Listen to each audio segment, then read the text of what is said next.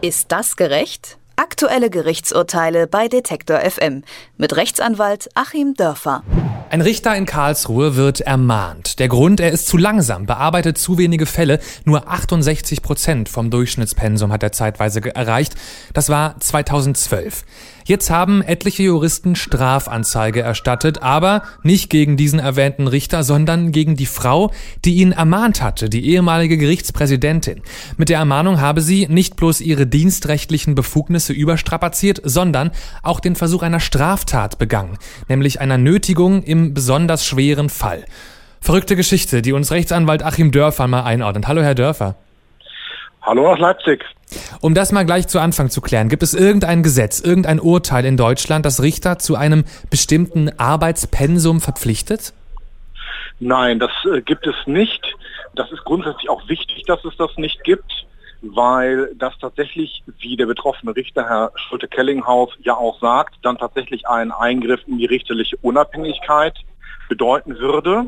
Ähm, aber faktisch gibt es das natürlich schon, denn wir haben ja gerade an äh, Oberlandesgericht natürlich eine begrenzte Zahl von Richtern. Es gibt einfach nicht so viele qualifizierte Juristen. Es gibt begrenzte Haushaltsmittel, die natürlich die zuständigen Bundesländer immer weiter versuchen auch einzuschränken. Und daraus ergibt sich, dass einfach ein Geschäftsverteilungsplan entsteht. Das heißt, es gibt eine bestimmte Anzahl von Akten, die reinkommen. Es gibt eine Anzahl von Richtern. Und wenn man eben die Anzahl der Akten durch die Anzahl der Richter teilt, ergibt sich automatisch ein faktisches Erledigungspensum von eben so und so viel Akten in einem bestimmten Zeitraum im Durchschnitt für den einzelnen Richter. Und dann passiert halt was, was ich jetzt erstmal gar nicht so besonders finde. Die Chefin ermahnt einen Angestellten, dass er schneller arbeiten soll. Wo ist in dem Fall das Problem?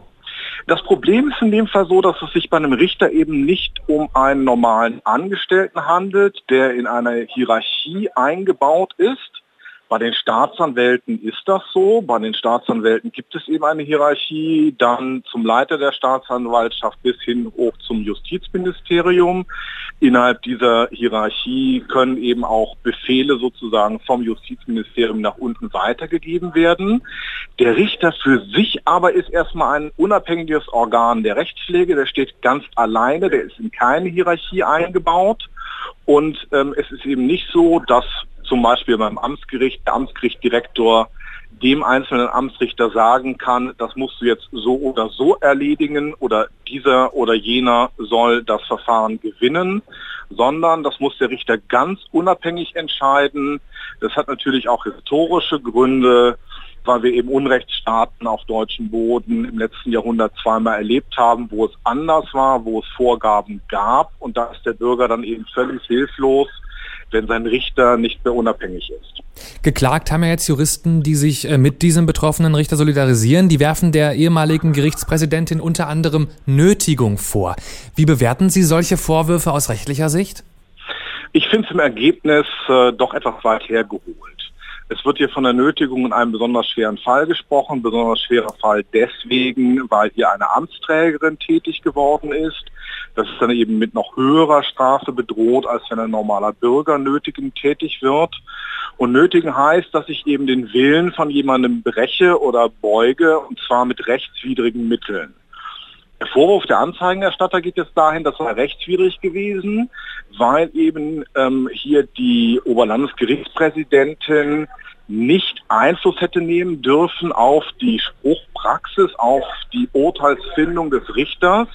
Und sie interpretieren eben allein den Hinweis, mach mal ein bisschen schneller, schon als eine Art inhaltliche Beeinflussung.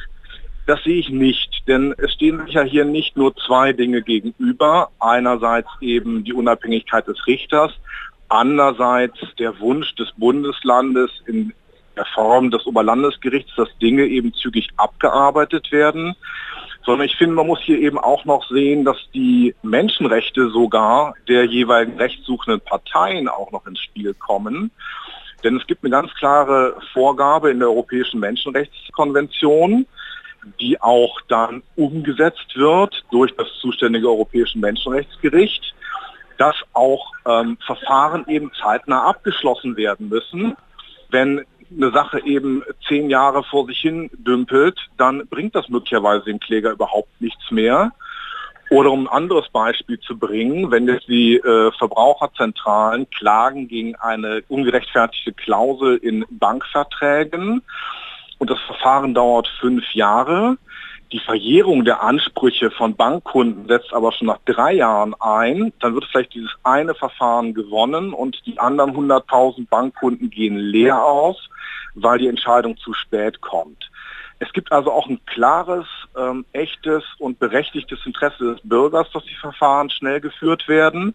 Und in diesem Dreieck aus Ressourcenschonung, man kann nicht beliebig viele Richter einstellen, einerseits, richterlicher Unabhängigkeit andererseits und dem Interesse des Bürgers an schneller Urteilsfindung, hat natürlich eine Oberlandesgerichtspräsidentin auch einen gewissen Ermessensspielraum, und äh, den hat sich hier nicht überschritten. Das war aus meiner Sicht schon ein sachlicher Einwand. Und der betroffene Richter hat sich dagegen ja auch vor den Richtergerichten gewandt, in zwei Instanzen bisher verloren. Und da frage ich mich schon, wenn eben die zuständigen Gerichte sagen, okay, man kann schon sagen, arbeit mal ein bisschen schneller, äh, wie kann man dann der Präsidentin unterstellen, sie hätte hier mit dem Vorsatz behandelt, etwas Unrecht, Ungerechtfertigtes zu tun? Das heißt, auch die Revision, die jetzt läuft, wird nicht durchgehen, vermuten Sie? Ich würde mal eher vermuten, dass sie nicht durchgehen wird, ähm, weil es eben noch ein relativ milder Eingriff war und auch ein Eingriff, wie er natürlich ständig in allen Gerichten Land auf, Land ab passiert. Und wenn jetzt tatsächlich der Bundesgerichtshof sagen würde, ein Richter kann sein Arbeitspensum wirklich völlig selbstständig gestalten. Und ähm, der hier betroffene Richter ist ja auch gefragt worden im Interview, fänden Sie denn eine zehnprozentige Erledigungsquote vom Durchschnitt auch noch okay? Und selbst darauf hat er ausweichend geantwortet, also wenn jetzt äh, Land auf, schon ab, jeder Richter sagen könnte, ich nehme mir hier einfach heraus, nur 10 Prozent dessen zu schaffen, was, was meine Kollegen im Durchschnitt packen, dann bräche unser System zusammen. Es muss also schon die Möglichkeit geben, die Sache zu beschleunigen. Deswegen würde ich meinen, der Bundesgerichtshof wird dann auch so entscheiden und sagen, äh, das war noch in Ordnung.